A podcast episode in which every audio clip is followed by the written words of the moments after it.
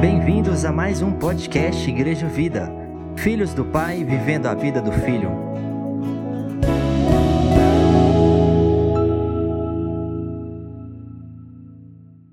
Graças e paz, boa noite a todos.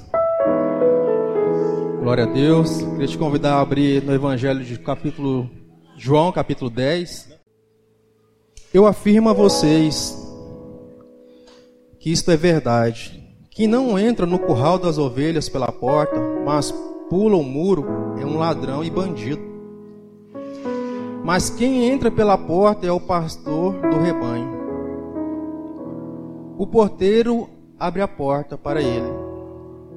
As ovelhas reconhecem a sua voz quando ele as chama pelo nome e ele as leva para fora do curral. Quando todas estão do lado de fora, ele vai na frente delas e elas seguem porque conhecem a voz dele. Mas de jeito nenhum seguirão o estranho. Pelo contrário, elas fugirão, pois não conhecem a voz de estranhos. Jesus fez esta comparação, mas ninguém entendeu o que ele queria dizer. Então Jesus continuou: Eu afirmo a vocês que isto é verdade. Eu sou a porta por onde as ovelhas passam. Todos que vieram antes de mim são ladrão, ladrões e bandidos, mas as ovelhas não deram atenção à voz deles. Eu sou a porta, quem entrar por mim será salvo, poderá entrar e sair e achará comida. O ladrão só vem para roubar, matar e destruir. Mas eu vim para que as ovelhas tenham vida e vida completa. Eu sou o bom pastor. O bom pastor dá vida pelas ovelhas. O empregado trabalha somente por dinheiro, ele não é pastor. E as ovelhas não são dele. Por isso, quando vê um lobo chegando, ele abandona-as, as abandona e foge. Então o lobo ataca e espalha as ovelhas. O empregado foge porque trabalha somente por dinheiro e não se importa com as ovelhas. Eu sou o bom pastor, assim como o Pai me conhece e eu conheço o Pai, assim também conheço as minhas ovelhas.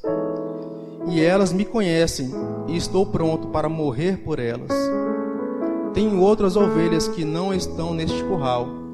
Eu preciso trazer essas também, e elas ouvirão a minha voz. Então elas se tornarão um só rebanho, com um só pastor. O Pai me ama porque eu dou a minha vida para recebê-la. Outra vez, ninguém tira ninguém tira a minha vida de mim, mas eu dou por minha própria vontade. Tenho o direito de dá-la e torná-la a recebê-la, pois foi isso que meu Pai me mandou fazer. Pai, agradecemos ao Senhor por essa oportunidade de estarmos aqui juntos Queremos que o Senhor reparte o coração do Senhor conosco, Pai, edifica a igreja do Senhor, edifica os irmãos, ó Deus. Que nós sejamos, Senhor Deus, é, quebrantados pela Tua palavra, pela Tua presença, porque sabemos que o Senhor está aqui no nosso meio, o Senhor, toda hora o Senhor quer se manifestar a nós, Pai. Em nome de Jesus, nós agradecemos. Amém. Jesus é o bom pastor. Nós somos as suas ovelhas bem cuidadas, bem alimentadas.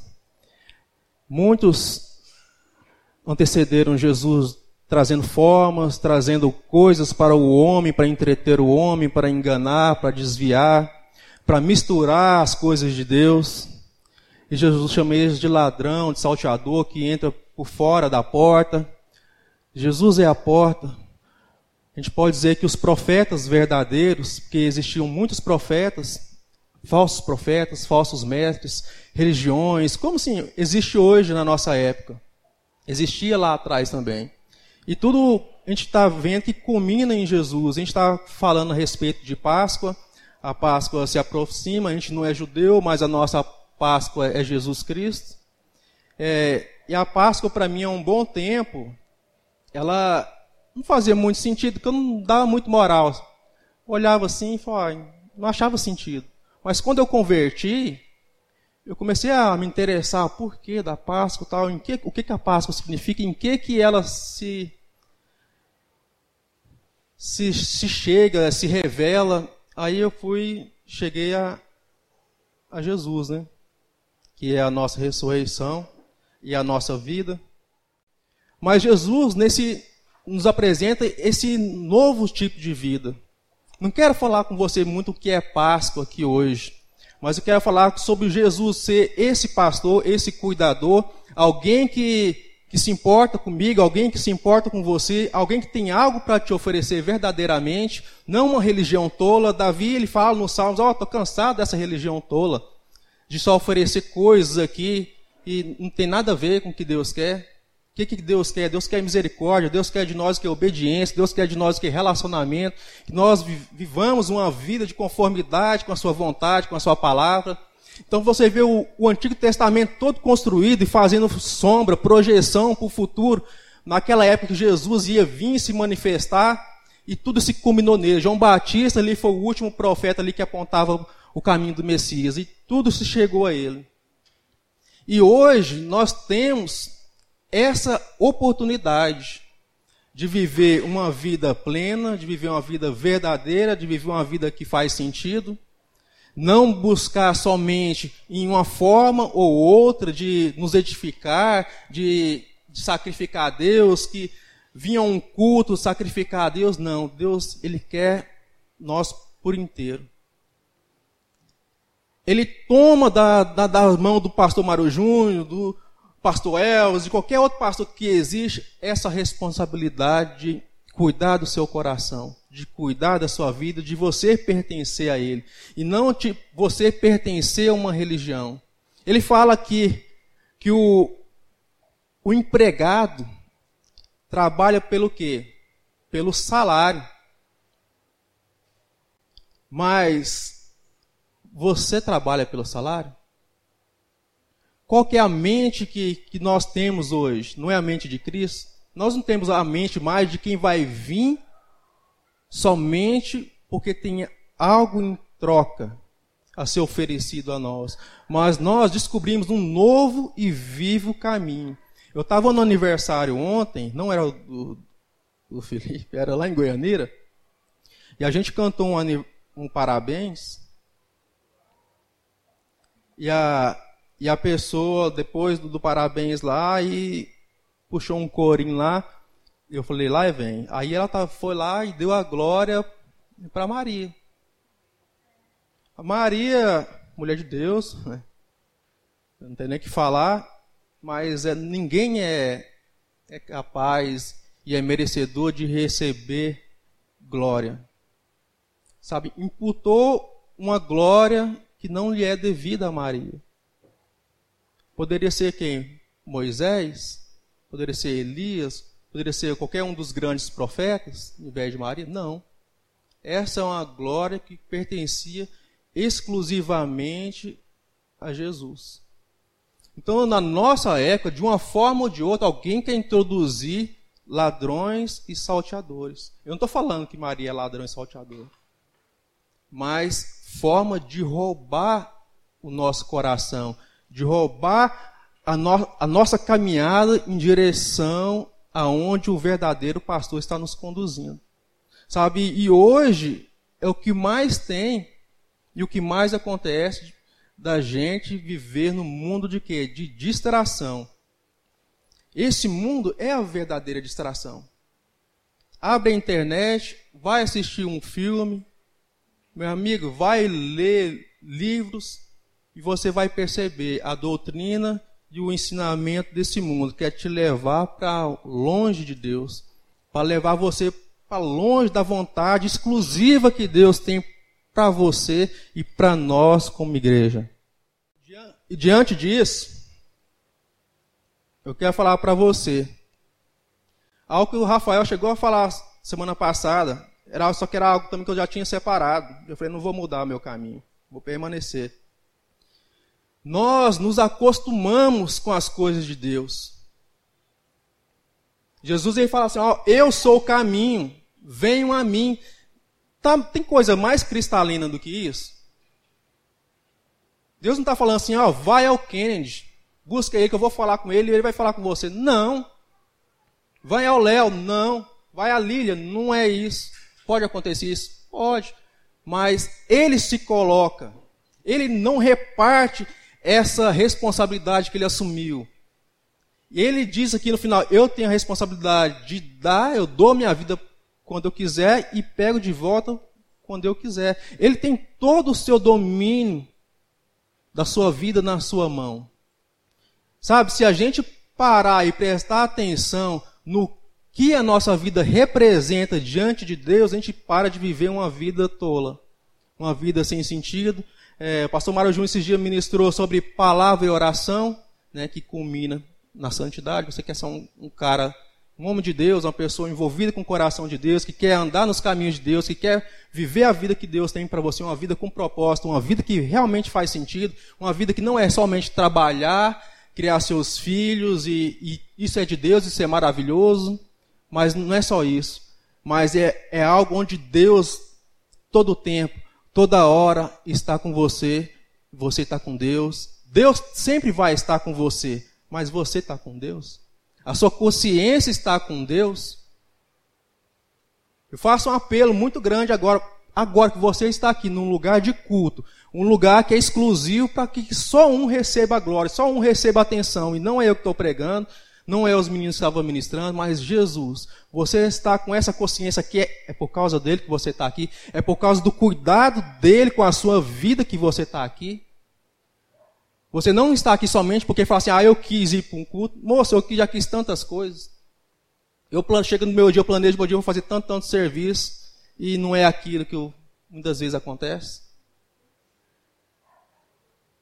Deus, Ele constrói a nossa vida, mas quando a gente entrega a nossa vida diante dele, quando a gente tem a consciência que Ele está com você e você está com Ele, Toda hora, em todo momento, nesse exato momento, Deus está com você, sondando seu coração, falando a respeito dele, a respeito do que ele quer ao seu coração. Não se engane, não se deixe levar por algo que não, realmente não vale a pena. Não se acostume com Deus. Essa é a, é a grande realidade. Crente velho, do crente novo, eu vou falar para você, não se acostume com Deus. Esse ano eu vou para 20 anos de caminhada assim com consciência, assim, eu conheci Jesus Cristo e é o mesmo aquele que eu conhecia há quase 20 anos atrás, é o mesmo olho. Eu que estou diferente. Eu que comecei a caminhar, comecei a perceber Deus, Deus ali incansavelmente, como na minha vida, como na sua, trabalhando diariamente, usando pessoas, pessoas maravilhosas para trabalhar na sua vida. Mas eu percebo que nessa trajetória, a grande dificuldade da minha vida foi não se acostumar com a presença de Deus.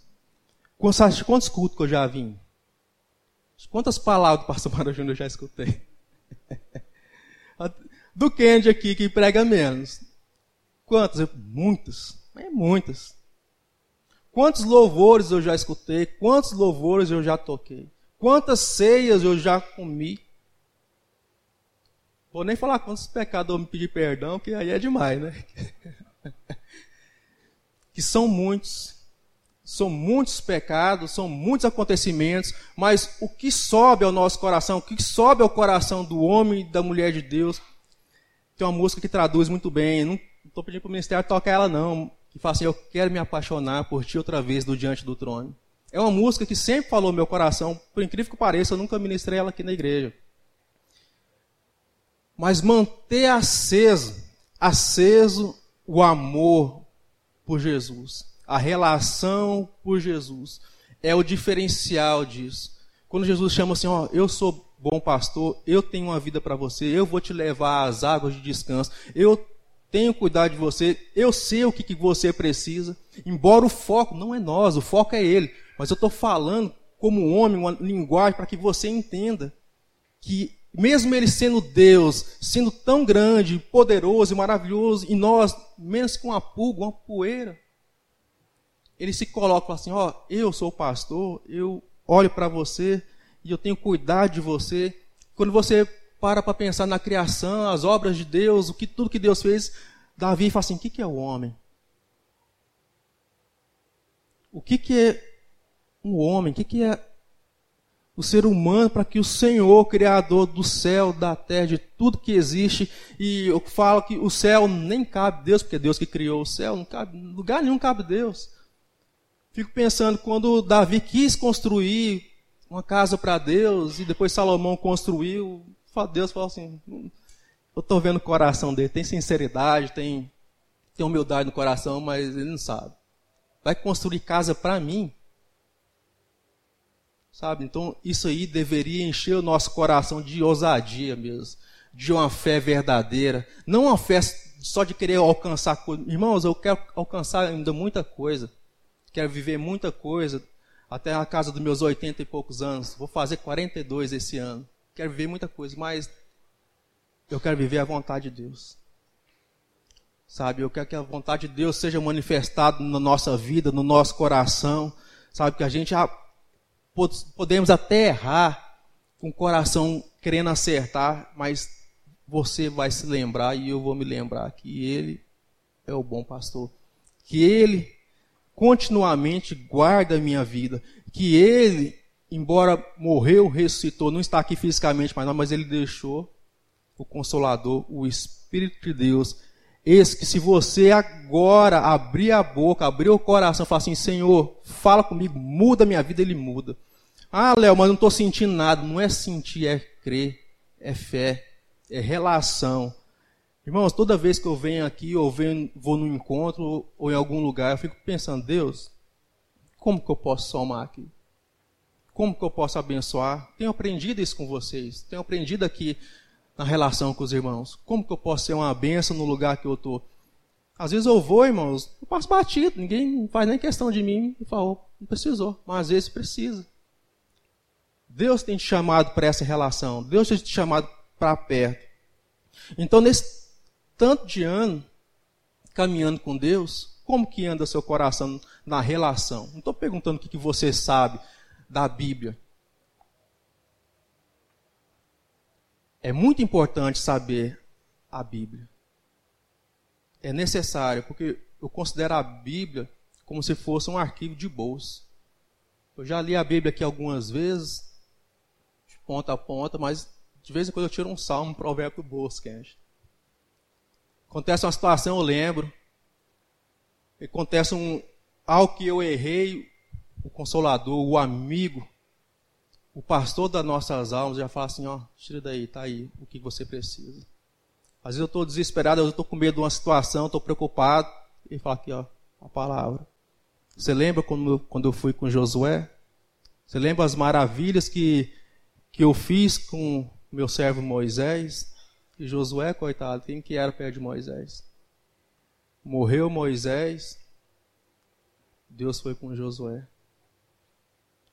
Passou a, aquela, aquela crise de liderança, Deus foi levantando juízes. Israel nunca caminhou sozinho. Sempre tinha um pastor ali guiando ele. Por mais que Israel não reconhecesse a mão daquele pastor guiando ele no deserto, guiando ele no cativeiro, guiando ele na opressão inimiga, havia sempre um pastor. Quando, quando Deus enviou o anjo com a praga para destruir Jerusalém, quando Davi tinha levantado a contagem do número de soldados que ele tinha no exército, Davi, um homem de Deus que chegou a um ponto assim, mais para o final do reinado dele, que ele confiou na, na força do seu exército, na força do seu braço, na sua capacidade em exercer domínio sobre os seus inimigos. E Joabe, que era o capitão de lá, repreendeu o rei, falando assim, ó oh, rei, para que isso? Para que você fazer um pecado desse tamanho? Em contar os homens do exército, você sabe que a nossa confiança é Deus, é Deus faz. Em vã é a força do cavalo de guerra, vã é a espada, mas Davi quis contar do mesmo jeito. Contou. Deus mandou o anjo, o anjo começou a ferir o povo e Davi clamou a Deus, falou, Deus, eu podia se vingar de mim, porque eu cometi essa loucura de contar o povo, o pecado é meu, da minha casa, dos meus pais. Mas aí Davi ofereceu um sacrifício para ele lá, comprou a, a eira de Araúna, ofereceu um sacrifício, Davi dá aquela famosa resposta lá que Araúna fala assim, ó, não precisa precisa não, meu rei, pagar não. Eu te dou a terra aqui, você sacrifica aí, está tudo certo. Davi fala que é a famosa. Eu vou oferecer a Deus algo que não me custe nada. Você vai oferecer a Deus algo que, que não te custa? Jesus já fez tudo, mas te custa ter a consciência da presença dele, o respeito, a reverência pela presença dele? Volta ao ponto. Não se acostume com Deus. Vou dar algumas, algumas lições bem interessantes que está lá em Juízes. Juízes, capítulo 16. Vamos ler a partir do 1. Dali Sansão foi até a cidade de Gaza. Lá viu uma prostituta e teve relações com ela. Que terrível, hein? O povo de Gaza soube que Sansão estava lá. Então eles cercaram o lugar e ficaram, long, ficaram a noite toda esperando Sansão no portão da cidade. Ficaram em silêncio pensando: Vamos esperar o amanhecer, então nós o matamos. Mas Sansão ficou deitado somente até meia-noite. Depois se levantou e arrancou o portão da cidade. Fraco ele, hein? com os batentes e as trancas, pôs tudo nos ombros e carregou para o alto do monte, que está em frente à cidade de Hebron. Vou dar só um, uma palhinha aqui. Sansão, de, eu estava falando da época dos juízes, depois que Josué morreu, tal, teve aquela questão da liderança. Ele foi um, um dos, dos juízes. E, e ele julgou Israel também. Deus usou ele como uma forma de libertador. Lembra que eu falei que tudo apontava, tudo aponta para Jesus Cristo? Desde Josué, Josué, libertador, salvador.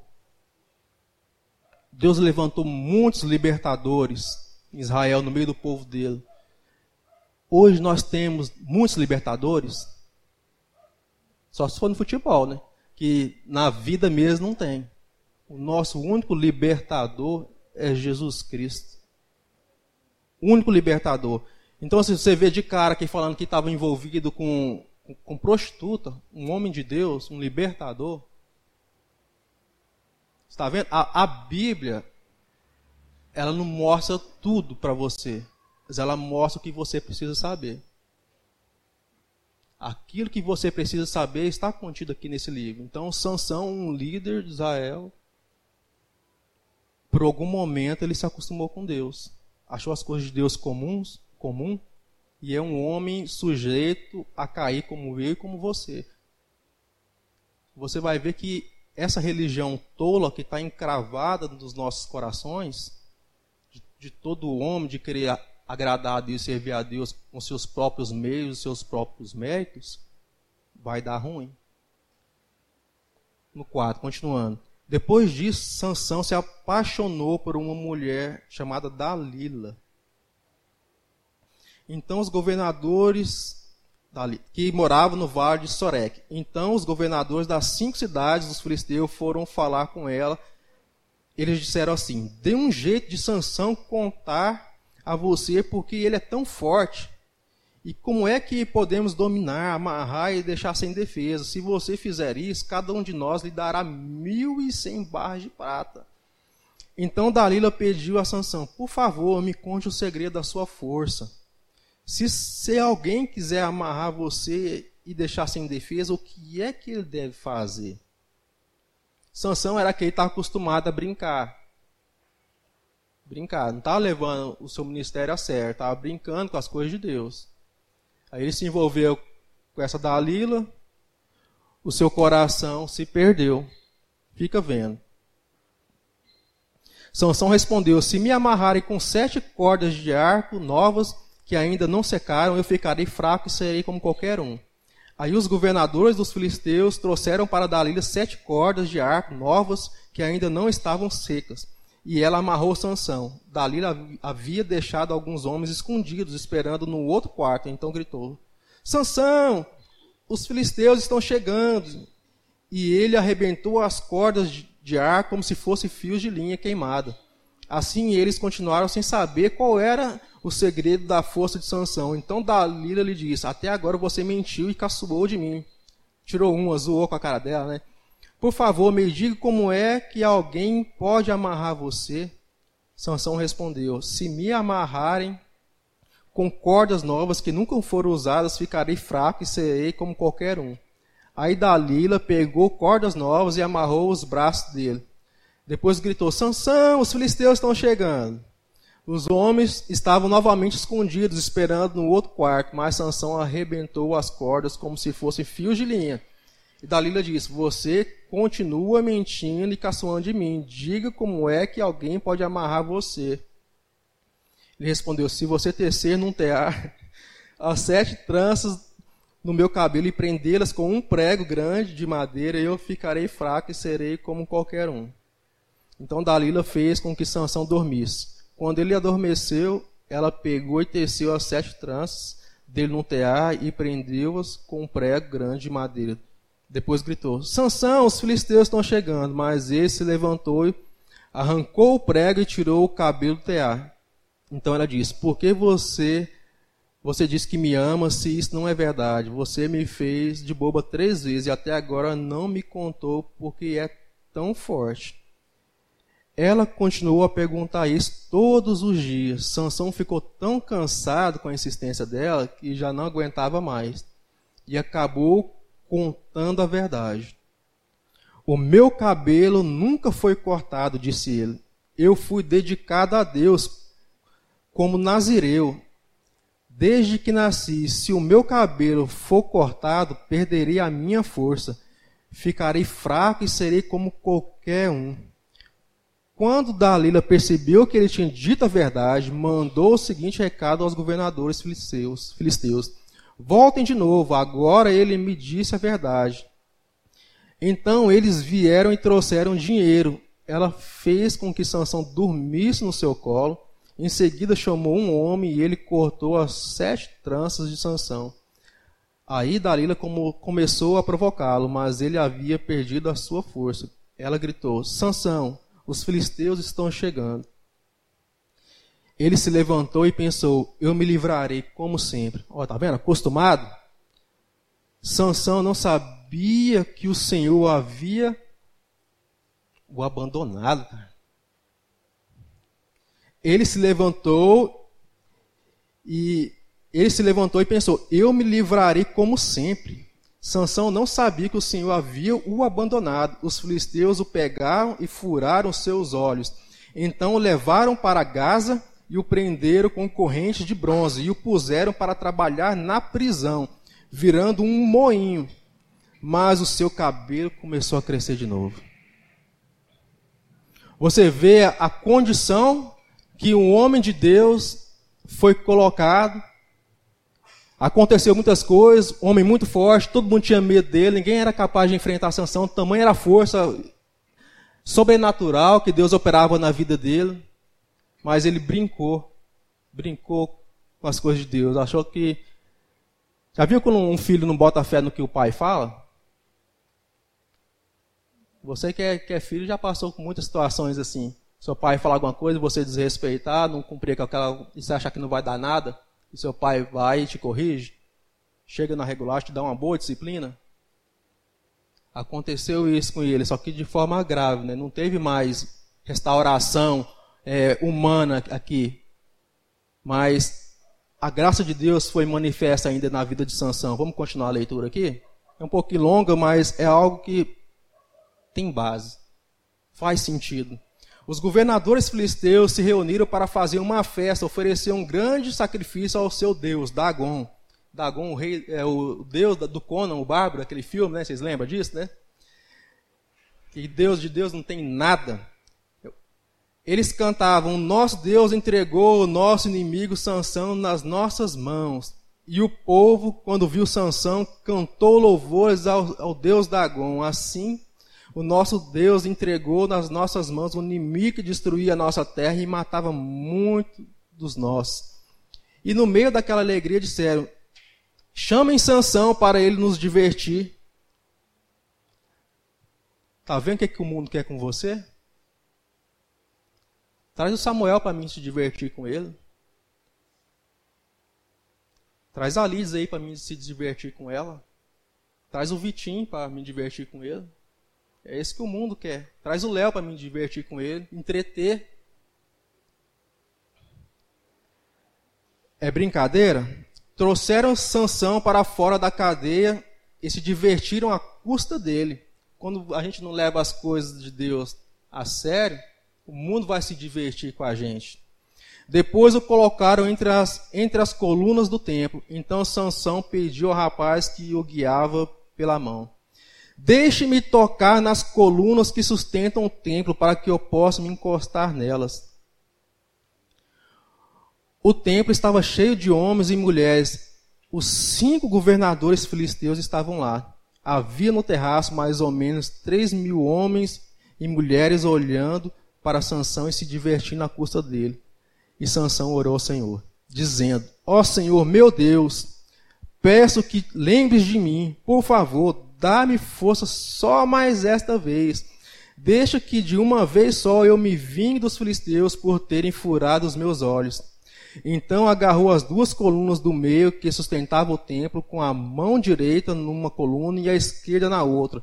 Jogou todo o seu peso contra elas e gritou: Que eu morra com os filisteus. Em seguida, deu um empurrão com toda a força e o templo caiu sobre os governadores e todas as outras pessoas.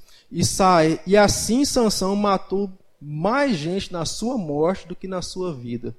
Os irmãos de Sansão e toda a sua família foram buscar o seu corpo.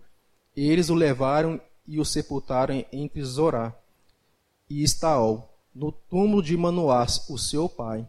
A, Sansão havia governado o povo de Israel durante 20 anos. 20 anos é o ciclo que eu estou te falando, que eu, que eu nasci em Cristo aqui com vocês e estou aqui até hoje. Eu já vi muita gente nascer e, muita gente morrer. Já fui tocar em velório, já dei palavra em velório.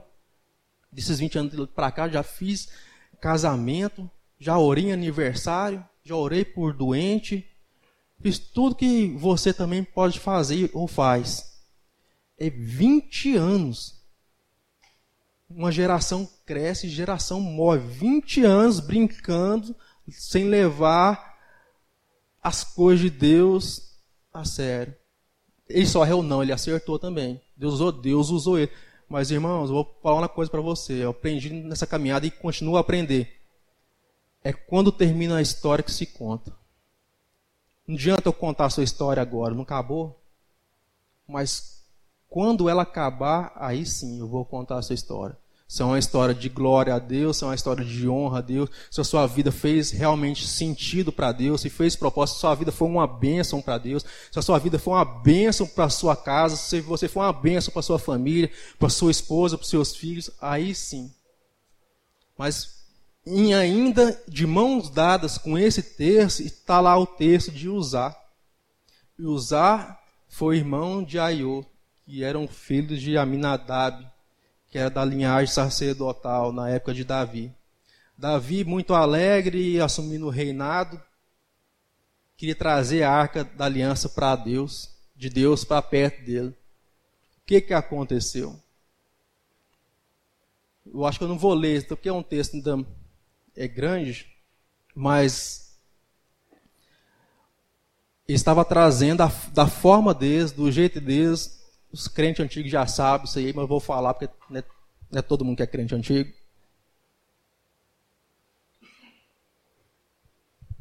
Então você tenha paciência comigo.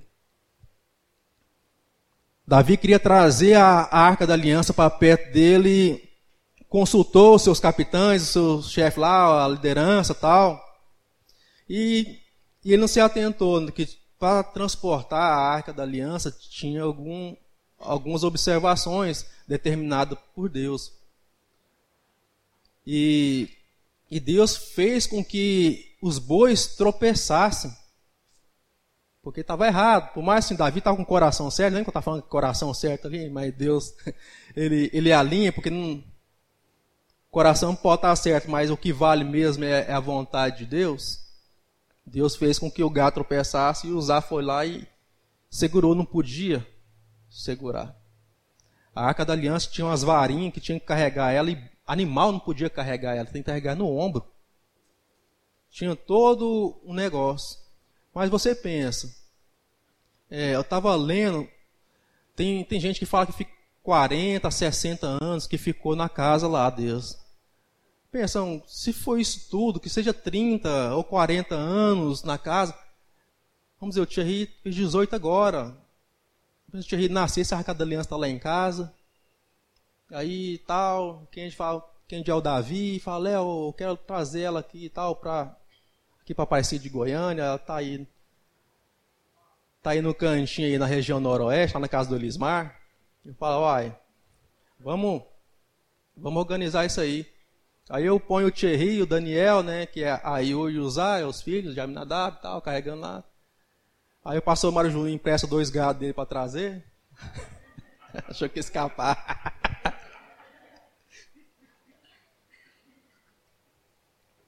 Cheio de boa intenção, o pastor Mário Júnior esqueceu que não podia, né? Ele emprestou gado. Eu emprestei minha carretinha também, aí eu pus lá em cima da minha carretinha, para não, não ficar de fora da história, né? Aí chegando aqui já, no meio do caminho, aí o que, que, acontece? Tropeça o bicho, olha o Thierry. Eu sei, Thierry, tem jeito não. Segura. Daniel é pequeno, não ia dar conta de segurar. O que acontece? Morre. Perdeu a graça.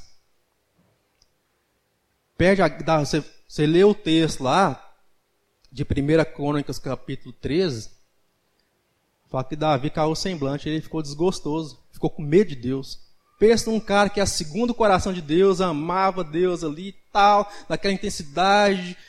Deus falava, Davi, você vai lá e vai destruir cidades lá, só você, mais um montinho de gente, e cara ia lá e Deus fazia, tudo acontecia. Davi era um cara que tocava ali, que a presença de Deus estava sobre ele, ficou com medo de Deus.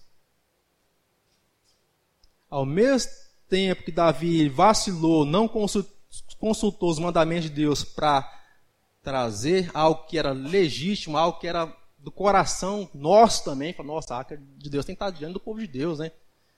Igual assim, falar assim, pô, o Espírito Santo tem que estar aqui no nosso meio. Ele é a nossa arca, ele é a, no, é a presença de Deus no nosso meio.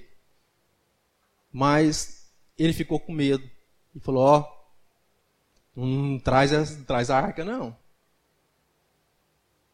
Mas o que, que eu quero dizer com isso? Usar ele deve ter se acostumado com a presença de Deus. Se familiarizou. Talvez fosse assim, ah, Deus é, é igual eu, tem, tem as mães aqui e tal. Aquela intimidade. Sabe aquela intimidade quando passa do ponto? Tem um dia que eu escutei uma pregação, não foi aqui da nossa igreja, mas o pastor falou assim, ó, estava na reunião de liderança, e tinha um pastor lá que, que falava, tal, tinha muita intimidade com os discípulos, não sei o que, tal. E ele falou, o que está acontecendo? Qual que é a intimidade? Não, é a intimidade de pai e filho. Daí foi contar, não, estava raçando a carnal, o cara, o discípulo dele passou lá e deu um toquezinho na bunda dele lá. Aí o pastor ficou assim, aí chamou, né, na, teve a reunião lá tal. Pai, fulano, e aquilo lá? Não, pastor, aquilo lá é liberdade entre nós e irmã. Falei, não, se não é liberdade não, se é libertinagem.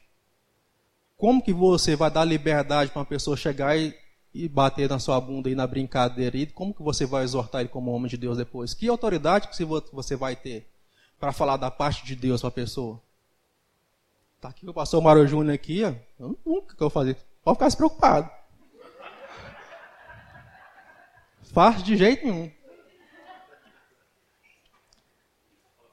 Se fizer comigo também, eu te quebro.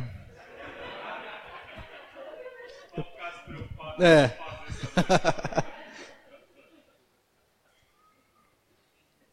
Mas é aquele negócio, se acostumou. Está vendo o perigo de se acostumar com as coisas de Deus? Amigo, você pode se acostumar com Deus, mas Deus nunca vai se acostumar com você. Deus sempre vai querer a glória que lhe é devida. Por isso que eu estou falando nesses aniversários aí, eu tenho um arrependimento. Por que, que eu não pedi para orar e abençoar o menino? Ficou uma lição para mim ontem. Tinha acabado de ver o Kenji abençoando aqui, ó, no aniversário. Mas eu vacilei e não deixei. fica a lição para mim, como um abençoador. Não posso me acostumar, me familiarizar com as coisas de Deus ao ponto de ser desleixado. Sabe, de ser alguém que não que não leva em conta aquilo que deve se levar em conta. E eu faço um, um, uma analogia com casamento. Sei que tem gente que não é casado aqui, mas a minha realidade é de casado. Já fui solteiro, então eu tenho as duas coisas agregadas em mim aqui. E quando eu era solteiro, eu não posso falar em relação a Cristo, porque eu não conhecia a Cristo de verdade como conheço hoje, ou quando eu converti. Mas casado, sim. Que eu, que eu casei em 2002, converti em 2003. E se você não investir no seu casamento, e eu vou abrir o leque não só na relação marido e mulher, mas em relação marido e mulher, pais e filhos, porque aí pega o solteiro também, não é só o casado. Se você deixar de investir na sua família, o mundo vai entreter ele. O mundo vai divertir com a sua família, o mundo vai divertir com você, o mundo vai divertir com sua esposa, o mundo vai divertir com seus filhos, e assim sucessivamente. Isso é um problema. Então, assim, logo que eu converti, eu já fui percebendo. Porque fui passando o tempo, aquele, aquele mel do, da lua de mel, do casamento, vai passando, aí fica só a lua, né? Mas aí eu aprendi com vocês aqui, ó nossas conversas, nossas relações. Invista no seu casamento, invista na sua família, invista nos seus filhos, invista naquilo que Deus tem te dado e invista, porque a nossa família aqui natural é uma sombra do que é nós e Deus. Se você não está cuidando da sua família e você está cuidando do seu relacionamento com Deus, fala sério. Não está. Não está. Porque você pode prestar atenção. A gente está aqui hoje, irmãos, essa vida aqui é uma sombra do que vai vir depois. A nossa família foi nos dada, é um laboratório de Deus, para que nós, de maneira alguma, nos, nós venhamos a nos acostumar com Deus. Porque já viu, Tia Rita está de um humor, eu tenho hora que eu estou de um outro, Daniel está de um jeito, Elaine tem hora que está do outro, minha sogra está lá, ela parece minha. A família é um laboratório. Tem dia, eu estava aqui no encontro nosso, aqui na quinta-feira, eu estava moído. Não estava nem com vontade de vir. Marcelo também não queria vir. Né? Mas a gente veio, né, Marcelo? É. é. Não, mas ele veio, Deus arrastou ele, Deus arrastou eu também, né? Aí, beleza, eu estava ali ruim e tal. Mas o que aconteceu? Deus. No final, eu acho que a gente pôs o café bem forte, eu estava ligado assim, ó. Eu falei, nossa, podia ter mais um, mais um tempinho aqui. Sabe, mas Deus vai trazendo na nossa relação, na nossa vida, o um novo. Se você se desleixar e falar assim, ah não, Deus não está fazendo, não estou muito interessado no que Deus está fazendo, você vai cair na mesmice. Não tem como, se você vigiar, ter uma vida religiosa com Deus. É só se você quiser. Mas se você está disposto a viver uma vida, estou na vontade para uma vida de ressurreição, pastor, vai ficar para o senhor. Ter uma vida diante de Deus, cheia, plena, algo novo, irmãos, não tem como. Essa vida é para você. Essa é a vida, é a vida que Deus tem para você na sua família. Uma vida que você não vai se acostumar, porque vai ter o novo de Deus em todo o tempo em toda hora. Não vai correr esse, esse risco de você cair em monotonia, porque Deus é o Deus do novo. É um Deus que, que tem a responsabilidade nas suas mãos. É um Deus que se coloca como o que que a gente leu no início? O bom pastor. Você vê que tudo se amarra, tudo aponta para Cristo, tudo aponta para Ele, tudo culmina nele. Então, a família que Deus tem te dado, os filhos que Deus tem te dado, os pais que Deus tem te dado, tudo aponta para Cristo. Eu costumo brincar, não, por que, que eu não nasci assim? Por que eu não nasci com uma melhor condição? Por que, que é, eu precisava só de um tapinha na bunda assim, ó, de Deus, viu? Fala assim, vai lá, meu filho. Só que, só que aí você para e pensa: se eu tivesse recebido esse tapinha, será que eu era o homem que eu era hoje, que eu sou hoje? Se você às vezes recebesse aquilo que você julga recebido receber para facilitar a sua vida, será que você é o homem ou a mulher que você é hoje? Será que a dificuldade que você enfrentou nessa vida, você seria o que você é hoje? É algo para a gente refletir, não é verdade? Vamos ficar de pé? Então nós precisamos dar exclusividade para Deus. Investir em Deus, investir na nossa família, investir na relação, na leitura da palavra, na contemplação, nos tornar pessoas melhores em Deus, pessoas que, que inspiram outras pessoas, pessoas que deixam um legado, pessoas que animam outras pessoas a caminhar em Cristo. Então, para mim, essa relação entre o casamento, a família e Deus, um, um projeta sombra sobre o outro a família, as relações, aponta para Cristo. Tudo se encaixa nele, tudo faz sentido nele. Então, a Páscoa, ela vai se achar significada em Jesus Cristo. Você pode circular, pode ler a Bíblia de ponta a ponta, não interessa. Tudo vai combinar nele e para ele são todas as coisas. Amém? Pai, nós agradecemos ao Senhor por esse tempo, Pai, de estar repartindo o coração do Senhor. Sabemos que o Senhor tem zelo pelas ovelhas do Senhor. E o Senhor é o verdadeiro e único pastor. Nós, Senhor Deus, nós somos auxiliares do Senhor. Servos, Senhor Deus, inúteis que faz aquilo que tem que ser feito, Senhor. Nós, Senhor Deus, somos abençoados por Ti. Queremos continuar, Senhor Deus, a, a caminhar como ovelhas do Senhor, bem cuidadas, bem amparadas. Ó oh, Senhor, manifesta, Senhor Deus, a tua graça, Senhor Deus, na vida dos meus irmãos, na minha vida, ó Pai. Continua a trabalhar, Deus, os nossos corações. Continua, Senhor Deus, a fortalecer a comunhão dos irmãos, a comunhão, Senhor Deus, entre nós, irmãos, e o Espírito que amarra todas as coisas, que dá vida e sentido a todas as coisas seja exaltado, seja engrandecido, que nós possamos nos lembrar, Senhor Deus, a cada momento, em cada segundo, em cada atitude das nossas vidas, que o Senhor é presente. Não nos deixe, Senhor Deus, cair no engano de que o Senhor não está vendo, que o Senhor não quer saber, que o Senhor não se importa, porque eu sei que o Senhor se importa, e eu sei que o Senhor é presente. Deus, o Senhor nos achou quando nós nem estávamos procurando pelo Senhor. Enche o nosso coração de fé Enche o nosso coração, Senhor Deus, de esperança, Senhor. Enche o nosso coração de amor. Esse é o nosso poder, Deus. Nós queremos, Senhor Deus, viver a partir da promessa mesmo. E a promessa, Senhor, é a tua presença, é a tua vontade, é a tua palavra, onde tudo, Senhor Deus, começa no Senhor, continua e se encerra no Senhor, porque o Senhor é o nosso começo, desenvolvimento, Senhor Deus, e fim, ó Deus. Te louvamos, te agradecemos, ó Pai. Quem é como o Senhor?